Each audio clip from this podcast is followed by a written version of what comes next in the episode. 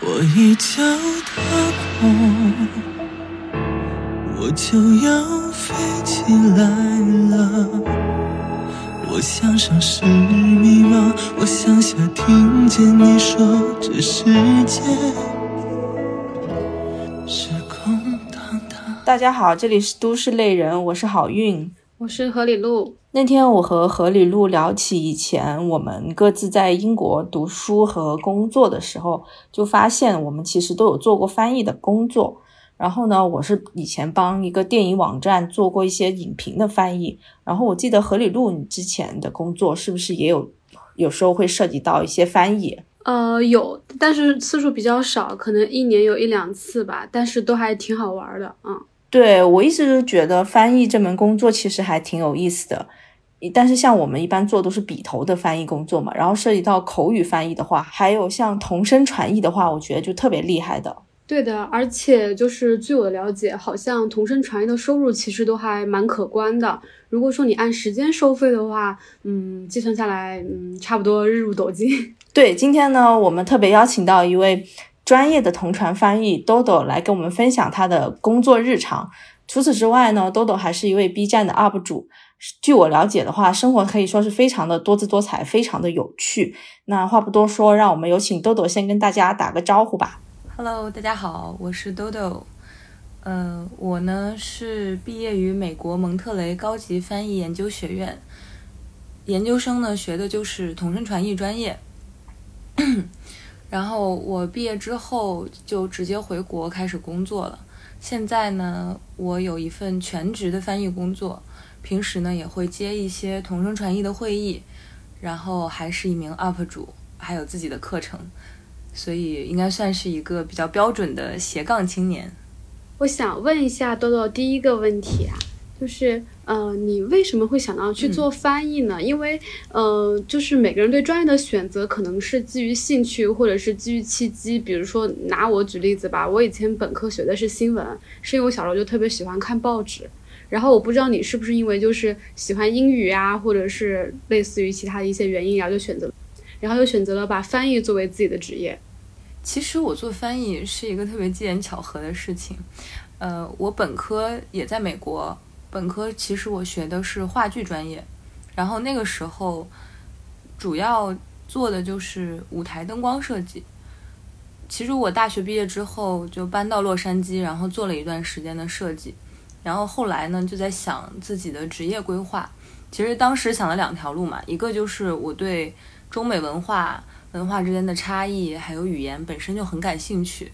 然后还有一点就是，嗯。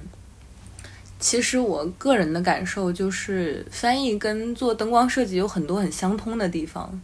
呃，一方面呢，我们其实是通过一种语言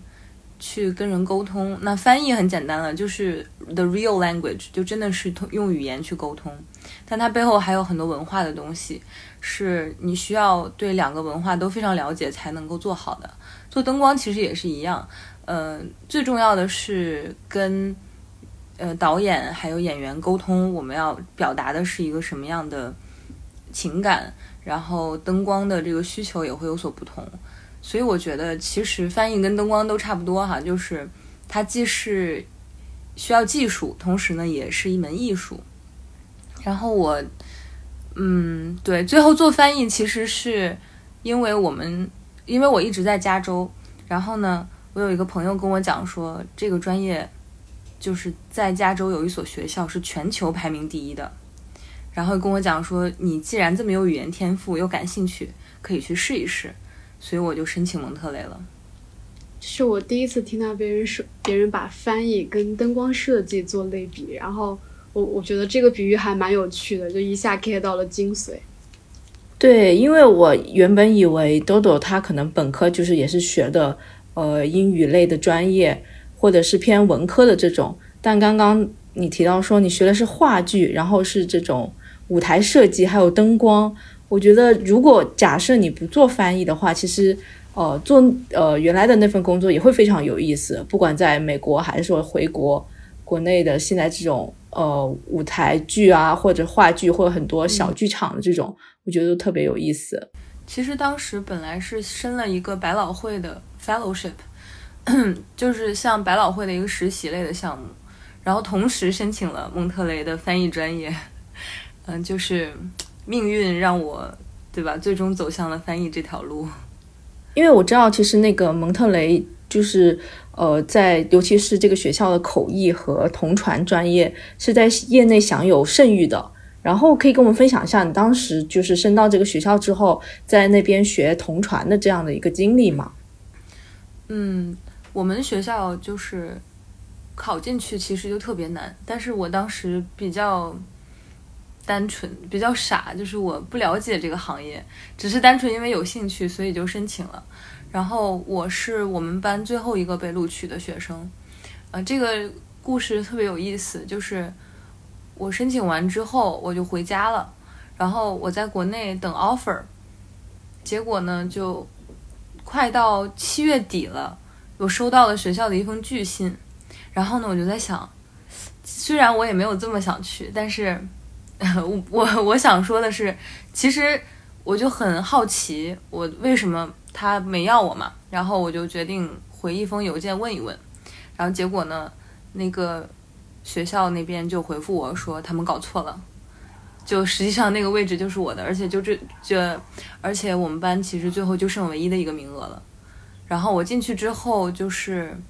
刚开始就发现了身边很多同学英文都非常好，有那种在美国出生长大的。然后还有就是纯种的白人，呃，也有那些就是在国内就学英语专业，对语言本身他就已经学得很透彻的那种类型的。所以我其实看起来就是一个跟大家比较不一样的这种，就是不论是从背景上还是经历上，跟大家都不太一样。然后在学校上学的时候，你就会发现牛人太多了，大家都贼优秀，呃，然后。会有那种就是特别好学生的，然后每天非常努力的练习，就是会因为考试考不好而很沮丧，甚至会哭的那种，都有。因为其实压力还挺大的，然后每天要学的东西其实都非常难。我们我们做同传的讲究一心多用嘛，一心多用这个东西就其实本身就非常反人类，就是你要既要听又要说，还要去监听自己说的对不对，然后这个时候。现场各种环境你也要去顾到，所以其实真的是一个很需要精力的、很累心的一份工作。所以刚开始练的时候，可能需要一段时间才能上手。就很多人在这个前面半年的时候就崩溃了，就决定不学这个专业就走了的，也有的。我有一个蛮好奇的问题，就是呃，因为你刚刚有提到你们这个学校，包括你同学都是非常厉害的人，然后大家英语都已经很优秀了。那我不太确定，就是是不是，比如说像你，就是奔着大家一起来读这个专业的人，可能之后就是很明确的，就是我读完之后，我毕业就是会去做同声传译，就是非常明确的这样的一个专业和职业道路的。我我个人感受，应该大家都是这样的吧，因为这是一个研究生项目嘛，而且。我们学翻译这个行业，研究生是没有论文的。就我们学校是不需要写论文毕业，你只要考试过了就行。然后考试呢就是实战，就直接把你拉到箱子里面，让你去做翻译，然后把录音录下来，老师去评判你合不合格。就是其实学这个的话，应该都是奔着要进入这个行业去做的。但是很有意思的是，事实上我们班当时应该是毕业了十几个人吧。现在还真的在做翻译的特别少，应该只有四五个，就大家都可能就去别的行业做一些其他的东西了。英语非常好，但英语也只是一个就是工具吧，或者说是一项加分的技能。我刚刚听您对那个学生时代的一些分享，能感受到这种顶级院校对学生的一个训练嘛？包括你也说，其实最后的时候更加是偏实战的。然后你在开头也介绍，你现在其实更相当于是一个斜杠青年，所以我就非常好奇，呃，你的大概的一个工作日常，因为听起来好像不用坐班。这个我我自己的本职工作其实还比较灵活。但是呢，就是有一点保，就是需要保密，所以不能细讲。嗯，然后，但是主要是也是口笔译相关的东西，是金融方面的。然后我自己本身的话，嗯，会比如说在周末呀，或者是平时会接到一些就是嗯翻译的需求，比如说大型会议的，尤其是广深这边的，如果我时间刚好可以的话，我就还是愿意去把自己丢到外面去练一练，对吧？希望自己的这个技能能够一直保持下去。然后除了平时上班偶尔接会之外，呃，我更多的时间还是用在拍视频上面了，因为做视频。其实从构思，然后到这个写文案，然后再到拍摄，最后再到剪辑，这个周期非常长。嗯，然后对我自己来说，就是我刚开始做自媒体的时候，会有那种焦虑感，就是呃不涨粉啊，或者是说这个对，就是点赞特别少，播放量特别低。然后后来慢慢的就开始陷入到，就是说我怎么样才能有自己的风格。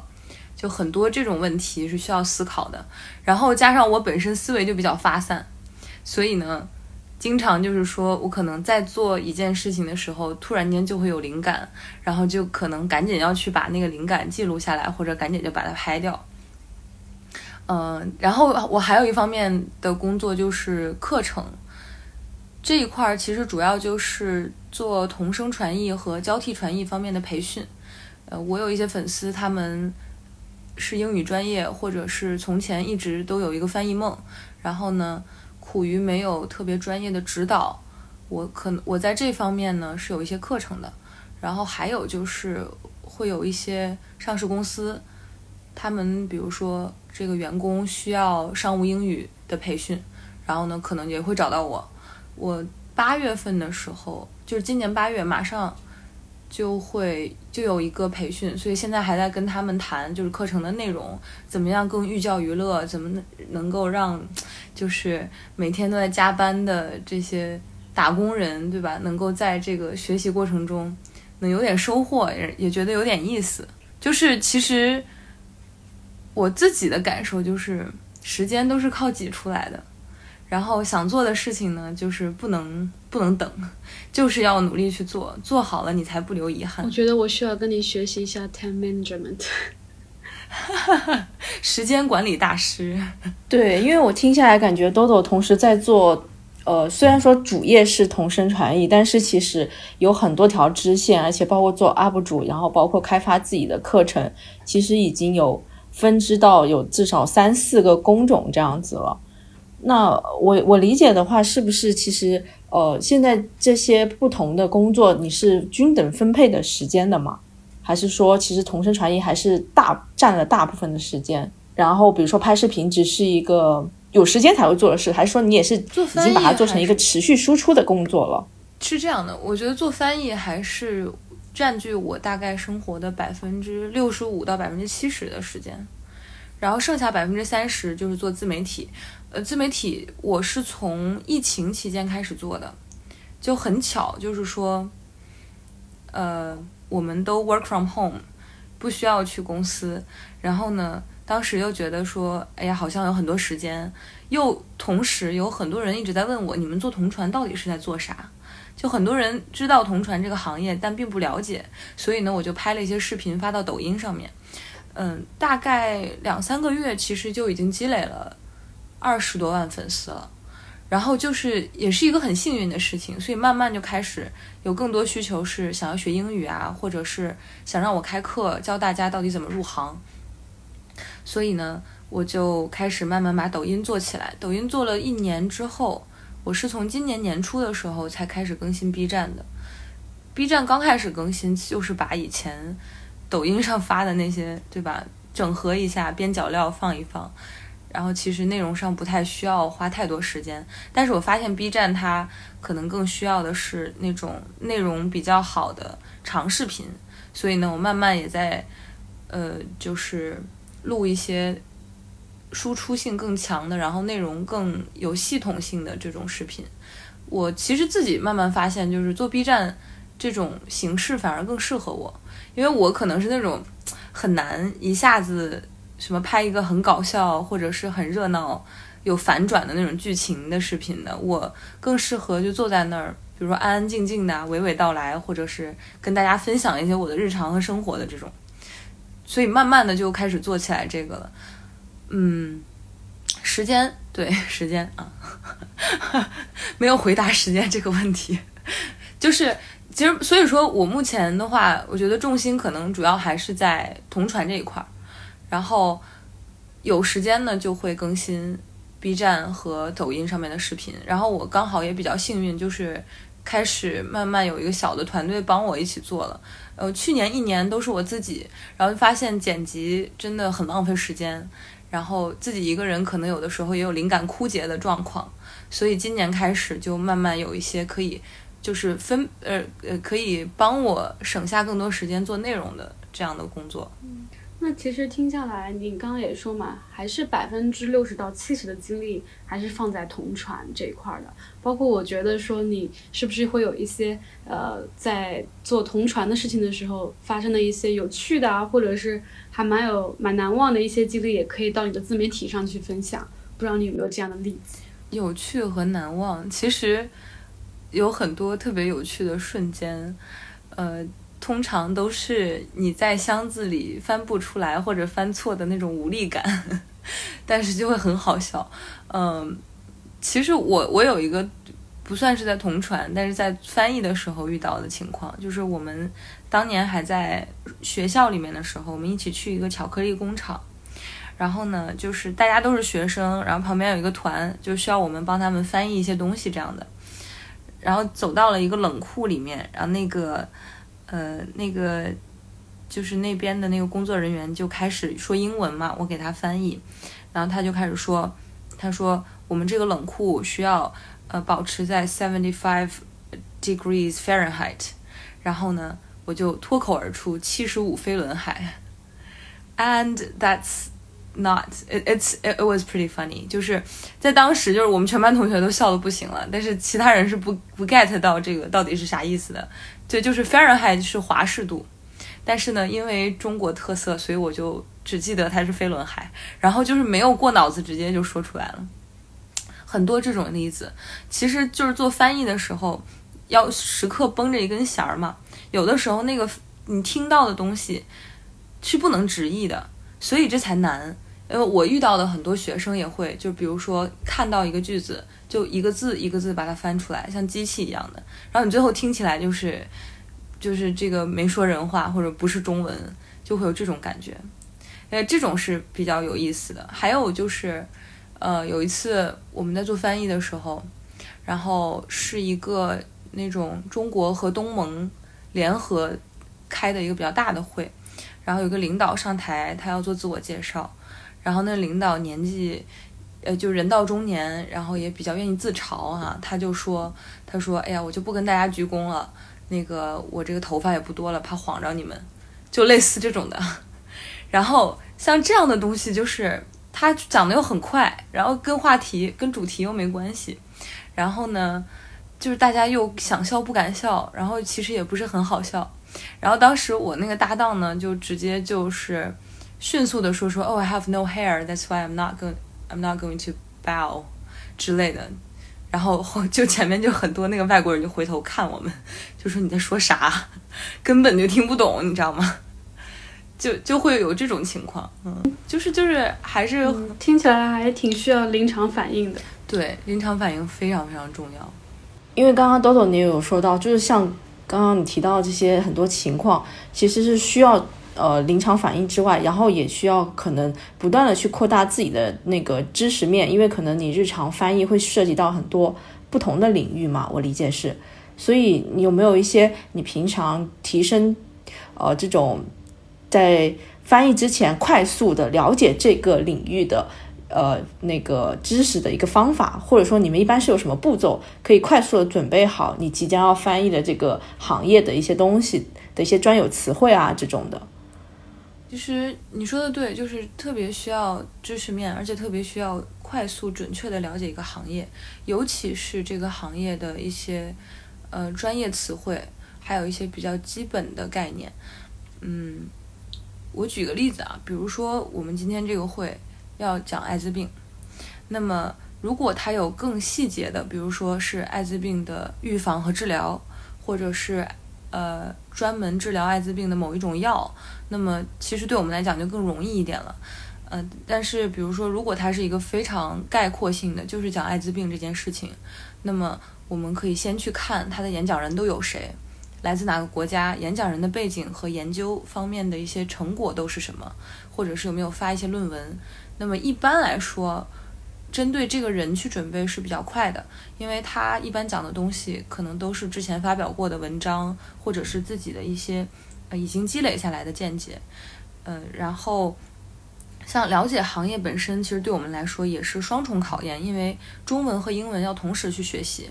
所以我们一般要找的就是平行文本。平行文本的意思就是，嗯，他们两个讲了同一件事儿，但是中文是正宗的地道的中文，英文是正宗地道的英文，不是相对应的翻译出来的，这样子才更有利于我们去更好的了解不同这两种语言啊，在这个语境下分别要怎么用。然后平行文本到哪里去找呢？比如说我自己比较常用的就是说，可能先去维基百科，维基百科上面会有英文的相关的这个材料，然后维基百科它也有一个中文对应的版本，然后回来我可能会看百度，就是在百度上面找，还有就是在知乎上找，然后这些主要因为看文字会比较快，所以呢，先从文字的这个角度入手去找，找好了之后，其实就是大量的积累。我们会做一个词汇表，把那些就是自己不熟悉的单词都列出来，然后这个到那个会议现场的时候，我们就直接把这个表格打开，然后可以迅速检索，就以防自己在翻译的时候忘记，或者在听的时候听就是在听的时候不能立刻反应过来。嗯，然后这个表格其实就很重要，然后会把一些呃论文或者是。会前可能会给到的材料、会议的议程，或者是演讲人的 PPT，全都打印下来，或者是自己做一些简单的标注。就其实准备这件事情，我们可能有的时候是开会前五分钟才拿到所有人的演讲稿，而且有的是那种可能是很大的领导，一个字你都不能犯错的那种情况。所以说，其实就是要靠会前的这个大量密集的准备的时间。才能够把一个行业或者是一个会议里面很重要的内容全都准备出来。那我是不是可以这么理解？其实同传的这个门槛还是相当高的。就是听听完您说这整个的准备过程，我觉得真的一般人可能不太能做得了。嗯，对，而且其实准备只是一方面嘛，就是双语的能力。也很重要，而且这个东西并不是我们，就就是大家可能会觉得我们都是中国人，我中文好的不得了，但是真的到了这个翻译的时候，很紧张的情况下，很多人说出来的中文都是就是不够完整的，支离破碎的那种，可能自己都就是没有办法去，就是自己控制不了 自己的那种状况，也很常见。所以中文要学好，英文要学好，这才只是。你可以做翻译的前提，然后呢，在做翻译的时候，你反应要快，然后要能够，呃，这个了解背景知识，了解专业词汇，同时呢，你还能够，就是不被外界的变化所打扰，还能够随机应变。就我们平时有的时候做翻译啊，我们就坐在箱子里面，然后呢，外面其实有人走动，就已经算是很正常的情况了。会有那种，就是像参观。呃，就是像那个参观动物园一样的，然后就在我们前面拍照，然后录音，然后过来紧紧的贴着那个玻璃，然后看我们，就很多这种的。那这个时候你也不能够被他打乱，你该翻还得照翻，翻的同时还得跟他摆手说：“哎，你挡住我啦，那个能不能稍微让一下呀？”这样子的。然后现场各种突发情况也非常多，对，所以是很考验人的一个行业。那像这样一个就是对人各方面素质要求都比较高的这样一个行业，方便就是问一下他的收入水平大概是多少吗？因为我理解可能是按照小时收费，或者说你不同的活动，呃，可能偏生活向的或者偏专业向的，或者说不同的呃咱们同传人员的一个水平的等级，是不是也会有相应的不同的一个阶梯式的收入？嗯，对，收入还是。有几个层次的，就是我们主要是根据会议的形式来的。大家都知道，比如说比较低端一点的翻译，可能就像比如说 tour guide，就带一些团啊，或者是那种嗯给人做简单的介绍的。那这种呢，它可能翻译的成分就比较少，可能更多就是用英文来做简介。那么这种其实就价格比较低了。然后再往上，可能就是展会。展会上面你可能需要把呃一个公司的产品翻译给这个外国的客户听，所以这种的话可能是一天几百块钱这样子。嗯，然后再往上呢，就是交替传译和同声传译。然后我们现在其实不是按小时收费，我们是按半天和一天。这个是这个是有原因的，就是因为，嗯，如果说我的这个客户他跟我约的是上午的十点到十一点，那么这个时间也就意味着我一整个上午其实都不能接任何其他的会议了。所以这个里面有一个机会成本。对吧？就是 opportunity cost。那对我们来说呢，其实这一上午的时间都要预留出来，所以我们按半天去计算。如果是一整天的会，那就按整天去计算。呃，然后现在市面上的价格会不太一样，价格稍微低一点的可能是半天，呃，几百或者是一两千块钱。然后，呃，整天可能是比两个半天要稍微便宜一点。嗯，大概是这样子的。然后可能再往上就是非常难的，然后级别特别高的那种大型会议，那种的话其实上不封顶。我知道比较牛的翻译的话，像我们以前的老师可能能达到半天就一万块钱左右。嗯，所以说确实是因为根据不同的形式和人员的这个能力吧，还是会有不一样的收入的。我听下来觉得。同声传译确实是一个日入斗金的工作，只是恨自己没有这个水平啊。其实我还是，嗯，有一个问题还是蛮好奇的，就是因为像豆豆你做的是英语的那个同声传译嘛，那我想问的是，就是因为像一些小语种，或者说像啊日语啊，或者说一些比较少人用到的语言的那种同声传译的话，他们的收入是不是相对会高一些？因为像可能掌握这门语言的人会相对少一些，对，一般来讲小语种都会比英语稍微高一点点，而且要看这个语言的稀缺程度嘛。像我自己知道的就是阿语，就阿拉伯语，它价格就非常高，嗯，可能是平时像我们的这个，呃，比我们可能要高出百分之二三十这样子。呃，但是其实这个价格高，你也要知道它的需求相对是少的，所以呃，总体来讲，可能收入上来说是差不多的。但是有一点啊，我觉得一定要 一定要就是澄清一下，就是所谓的日进斗金，大家看到的是半天你有这么多钱，但是一个合格的翻译，半天的会议可能至少要准备个两到三天，所以如果把前期准备的时间也算进去的话，其实这个。也就是个普通白领吧，我觉得也不太能够算得上是一个可以发家致富的行业。那像我们就是别的行业，尤其像我们这种在公司工作的，其实嗯，坦白说还是有的时候会有那种焦虑感吧。尤其是就是到了某个年纪，很担心怕被公司淘汰，比如现在大家常提的三十五岁啊定律什么的。所以我其实挺好奇的，比如说做同传，是不是资历越深，费用会越高，或者说工作机会会越多？嗯，包括说是不是达到一定年限之后，可以像就是像一些体育运动员那样，比如说成为老师啊，进行培训，呃，就可以指导一些新的、新的更加年轻的一些同传的一些同学，就自己不用在前线去做一些翻译工作。我不知道是不是这样的一个模式，就是简言之，这样的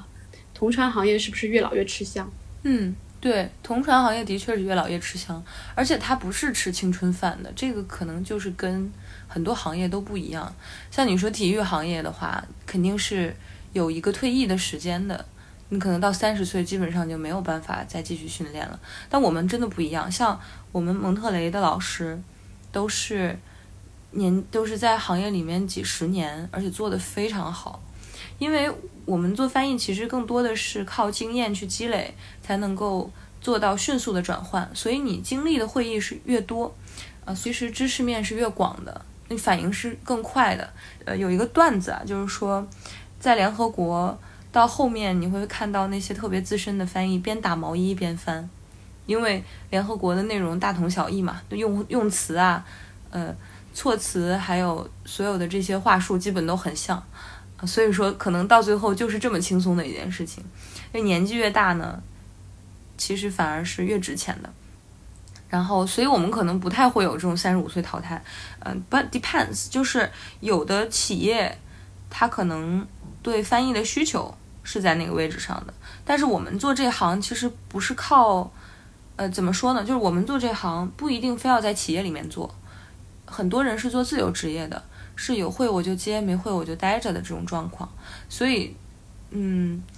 也不是每一个人都有想要教学生的追求吧。因为我自己的很多学长学姐，他们毕业之后回国，可能自己有一个小的公司，就自己去做翻译的，自己去接会。然后如果有笔译的需求，也可能会向校友们扩散啊，然后大家一起做。就一个项目做下来，对，肯定是这个合作的结果了，肯定不是一个人单打独斗能够完成的。嗯，但是比如说像我，我自己就比较喜欢。就是做老师的这种感觉，也很享受把我学过的知识和我的经验传授出去的这种这种过程，所以我自己就很喜欢做老师，也愿意就是说多分享这种东西。其实听下来，我觉得豆豆你这个呃同声传译的这个工作，就是呃职业道路。整个未来还是有很多可以发展的方向的，包括你刚刚说的，可能自己回来开公司，自己做翻译，或者是说做老师，然后也有像说豆豆你这样，除了做本职的工作，然后也会做呃视频博主，跟大家分享自己的工作。嗯，因为刚刚豆豆你有介绍了你自己从疫情那会开始做自媒体嘛，所以想跟你聊一聊做自媒体这一块。呃，其实我蛮好奇的，因为现在包括做像抖音的这种大 V 啊，或者说做 B 站的 UP 主，我们一直会有一个矛盾点，就是说在做内容以及做这个接广告，就是恰饭的时候，会不会有一个难以平衡的这个点吧？像现在你也做到有一些基础的粉丝了之后，是不是每月也可以通过自媒体，包括拍视频啊这种接到一些广告，然后成为一部分收入这样子呢？对，其实就是像我们这个行业，可能就真的是路越走越宽。然后我虽然真的是做做自媒体是一个机缘巧合的事情，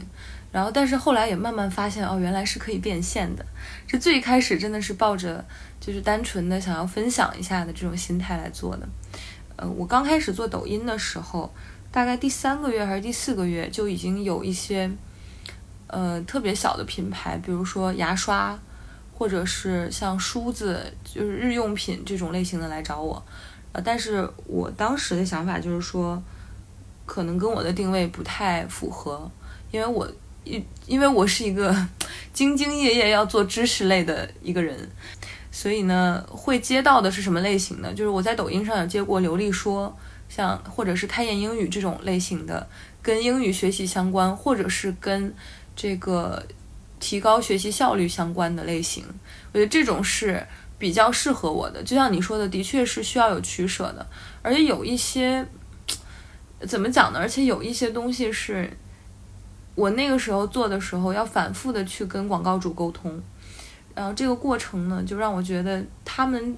注重的点可能跟我做主呃做视频的初衷不太一样，所以有一些时候可能沟通着沟通着就觉得，哎，这一单真的不能做。然后可能后来就没有做了，呃，拍视频这一块儿，就是说能够把广告做的巧妙，让这个粉丝能够让粉丝喜欢，同时呢还能够让这个甲方爸爸满意，其实这个特别难，呃，对。但是现在其实我也是有在接一些的，我会比较谨慎一点，会尽可能的就是说把视频做的有趣一点，让别人感觉到这个不仅仅是一个，嗯。不仅仅是个恰饭视频，而且我会去权衡，就是这个东西真的好用，或者说真的能够帮到大家学习，我才会接。就我们刚刚聊到做自媒体、做 UP 主这个话题，其实我记得我我之前有看过一个数据，成为 UP 主其实是越来越多人所青睐的一个职业，所以就。很好奇，如果说你之后的一个呃这块视频媒体的发展，如果说收入慢慢的可以和本职工作打平之后，你会去考虑做一个全职吗？嗯，这个问题其实我之前有想过，呃，我觉得可能还是不会，就是因为什么呢？因为我做同声传译，就是我的视频内容其实是依托着我的这个行业或者我的职业本身嘛。呃，如你们去看我 B 站，你会发现我在箱子里的视频播放量非常高，然后我日常生活的那些就没有什么人看。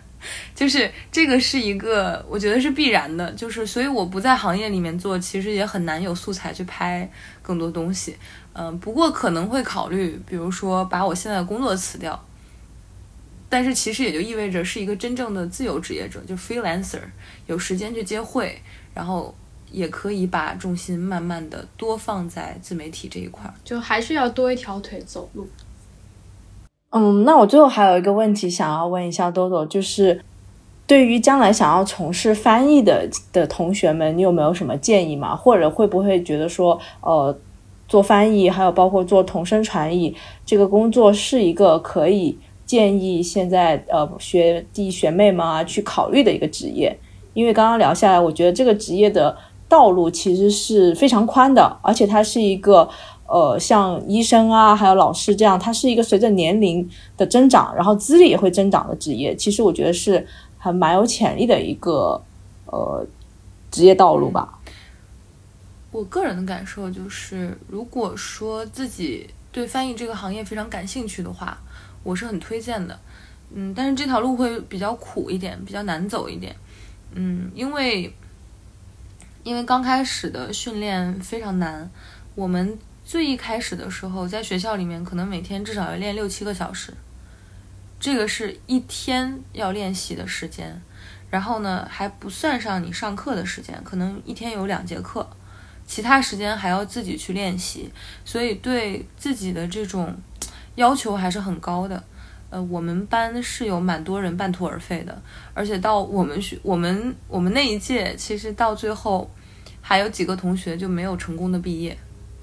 呃，对，就因为它真的很难，但是当然入行是不难的，想要做到顶尖才比较难。那很多人是看好了，比如这个行业可能会赚很多钱，这个方面的前景来看也是一样的，就是一个行业里面低端市场永远都是饱和的，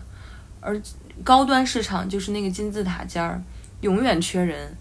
就是真的是要把自己的业务水平练到那个份儿上。才能够就是到那个位置，就包括我自己，其实现在就是工作之余也是会去自己补充这方面的知识，多去做练习。呃，因为这个是一个就是相当于你需要一直不断的去呃怎么说呢？它这个技能是要一直不断的去锻炼，才能够保持在才能够保持在那个战斗水平的。有的时候我们经常说说你一天不练。没人知道，对吧？呃，自己知道，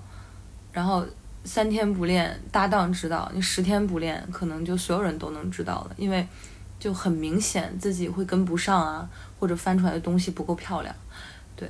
呃，但是我是觉得说，你有足够的热情，真的可以来试一试。然后怎么去入行的话呢？首先要把自己的中文和英文都练好，